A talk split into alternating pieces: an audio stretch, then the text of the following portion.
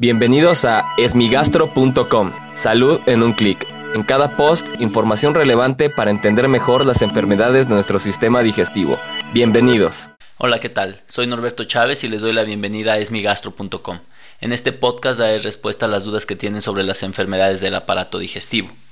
La pregunta de hoy la envió Miguel Ángel. Él es uno de los miembros del grupo de asesoría para pacientes con enfermedades hepáticas en Facebook. Y secundario al video de lactulosa, tiene algunas dudas. Dos en particular, una de ellas es si la lactulosa no afecta a la marca, es decir, si utilizar un genérico o uno de marca. Y la segunda es si se puede mezclar con otros tratamientos para la encefalopatía hepática. En relación con este tema, los invito a ver el video sobre lactulosa que se encuentra en YouTube. Y lo que sí podemos decir es que en términos generales puede cambiar un poco de país a país, pero al menos para México el uso de genéricos parece estar bastante bien establecido. Es decir, hay una reglamentación clara que permite su uso y que sean intercambiables entre ellos. Sin embargo, hay enfermedades que pueden ser más delicadas que otras, es decir, eh, hay pequeños cambios que sí pueden tener impacto importante para el paciente. En el caso de la lactulosa, esto no es así. Es decir, el paciente puede consumir cualquier marca de lactulosa, no, necesariamente debe de consumir la más costosa o la que se encuentra mejor posicionada en el mercado.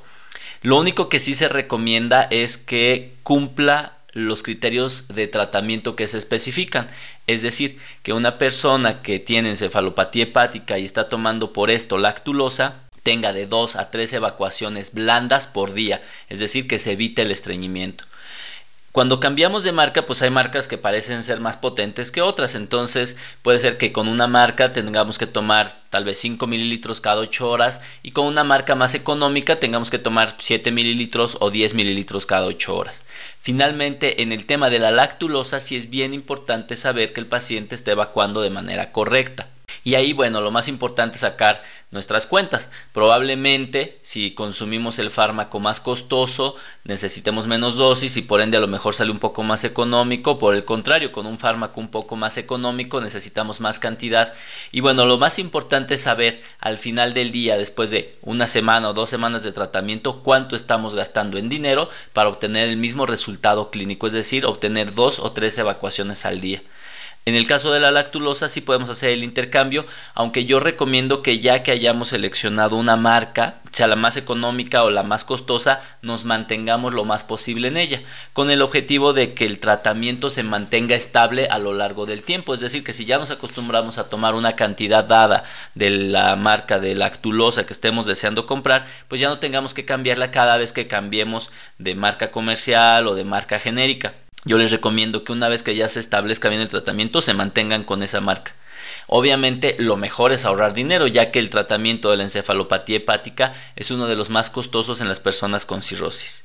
Y en este sentido, y ahondando a la segunda pregunta de Miguel Ángel, es la utilización de más de un medicamento para la encefalopatía hepática.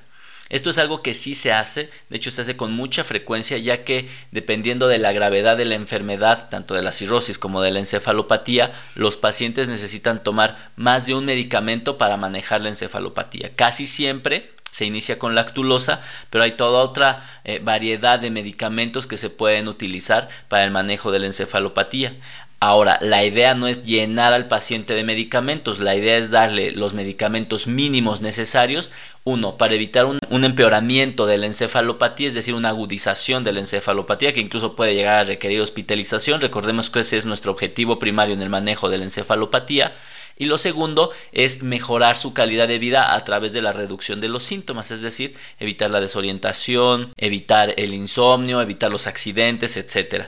Entonces, lo que se busca es que con los tratamientos actualmente demostrados para el uso de la encefalopatía se utilicen los menos posibles, pero sí los necesarios para controlar los síntomas de los pacientes.